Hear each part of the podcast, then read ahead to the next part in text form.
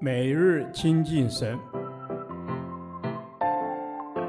唯喜爱耶和华的律法，昼夜思想，这人便为有福。但愿今天你能够从神的话语里面亲近他，得着亮光。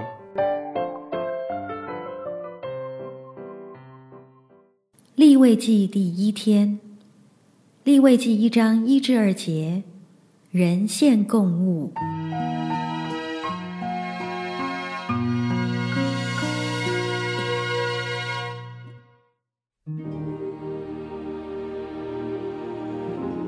耶和华从会幕中呼叫摩西，对他说：“你小谕以色列人说：你们中间若有人献供物给耶和华，要从牛群羊群中献牲畜为供物。”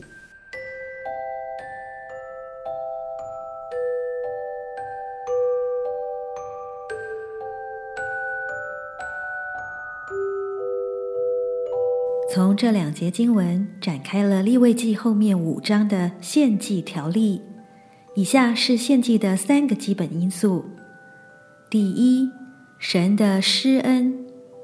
献祭的定规始于神在会幕呼叫摩西，然后传与他各样献祭的法则。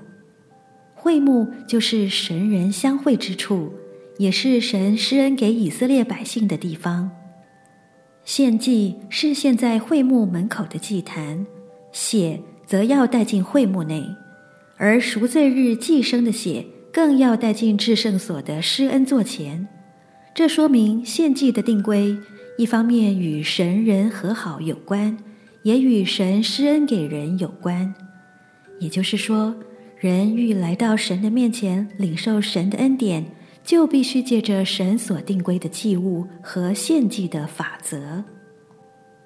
第二，人的需要，献祭不只是神的定规，也是人的需要，因为人需要与神和好，与神和好是一切祝福的开始。所以经文说：“若有人献供物。”摩西在诗篇九十篇七至十节说明了人生的困境。这一切困境起因为神与人之间关系的破裂，因着这关系的破裂，我们活在神的震怒之下，进而造成生命种种的痛苦。而关系破裂的根由就是人的罪。所以，若要与神和好，先要解决罪的问题，而神所定的献祭就是给人在罪中的出路，就如第四节所说的。凡祭便蒙悦纳，为他赎罪。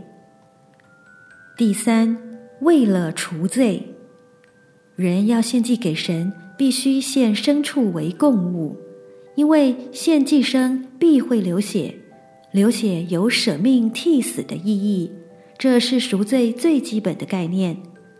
就如圣经所记，因为活物的生命是在血中，我把这血赐给你们。可以在坛上为你们的生命赎罪，因血里有生命，所以能赎罪。献祭有两个方面，一个是献祭的人，一个是被献的祭牲。做在祭牲身上的事，原本应该做在人身上，但因我们无法替自己死，流血的祭牲就成为我们的代表和替代。它一方面代表了我们的需要。就是解决罪的问题，一方面替代我们所该有的结果，为罪的结果付上代价。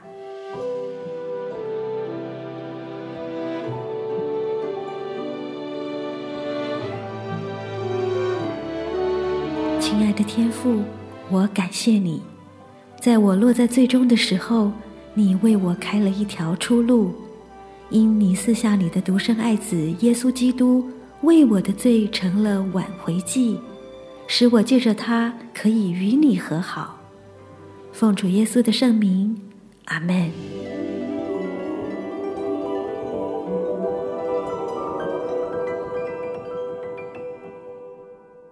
导读神的话。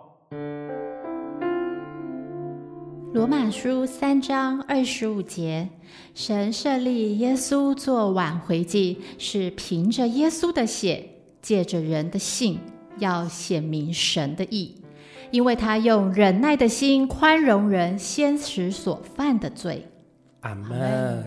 主啊，你是公义的主，你不以有罪的为无罪，但是你为要救赎我们，不忍我们在罪中沉沦，而让你的独生子耶稣基督代替我们钉死在十字架上，赎了我们的罪，让我们只要凭信心去领受，就能靠着主耶稣称义得着救赎。阿门。阿门。是的，主啊，因着你的救赎，我们白白称义。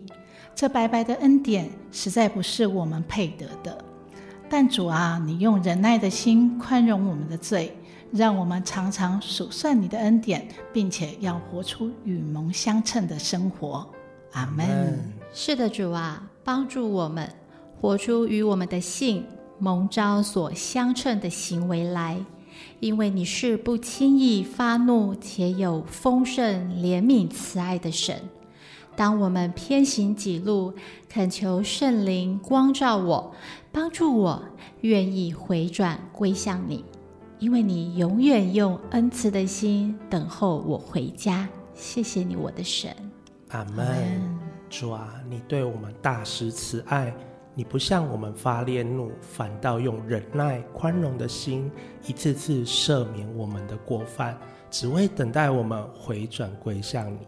主啊，这是何等的恩典！我们凭着信心去相信、领受，就能得着这份救恩。赞美你，阿门，阿门。是的，谢谢主，在我身上所做的一切，都是为了使我们的生命更加成熟、圣洁，并像你的样式，彰显你的公义。神啊！不但要使我们知道他是公义的神，而且也让信他的人成为公义，这是何等大的恩典！阿门，阿门。是的，信你的人成为公义的人，是因着你的信，你的慈爱。主求圣灵持续帮助我们，生命是柔软的。生命是愿意被改变的，不容让我陷在罪恶过犯当中。谢谢你愿意用不停的忍耐宽容我们的罪，主啊，我仰望你，愿你成为我天天得胜的力量。这是我们的祷告，奉耶稣基督宝贵的圣名祈求，阿门。耶和华，你的话安定在天，直到永远。愿神祝福我们。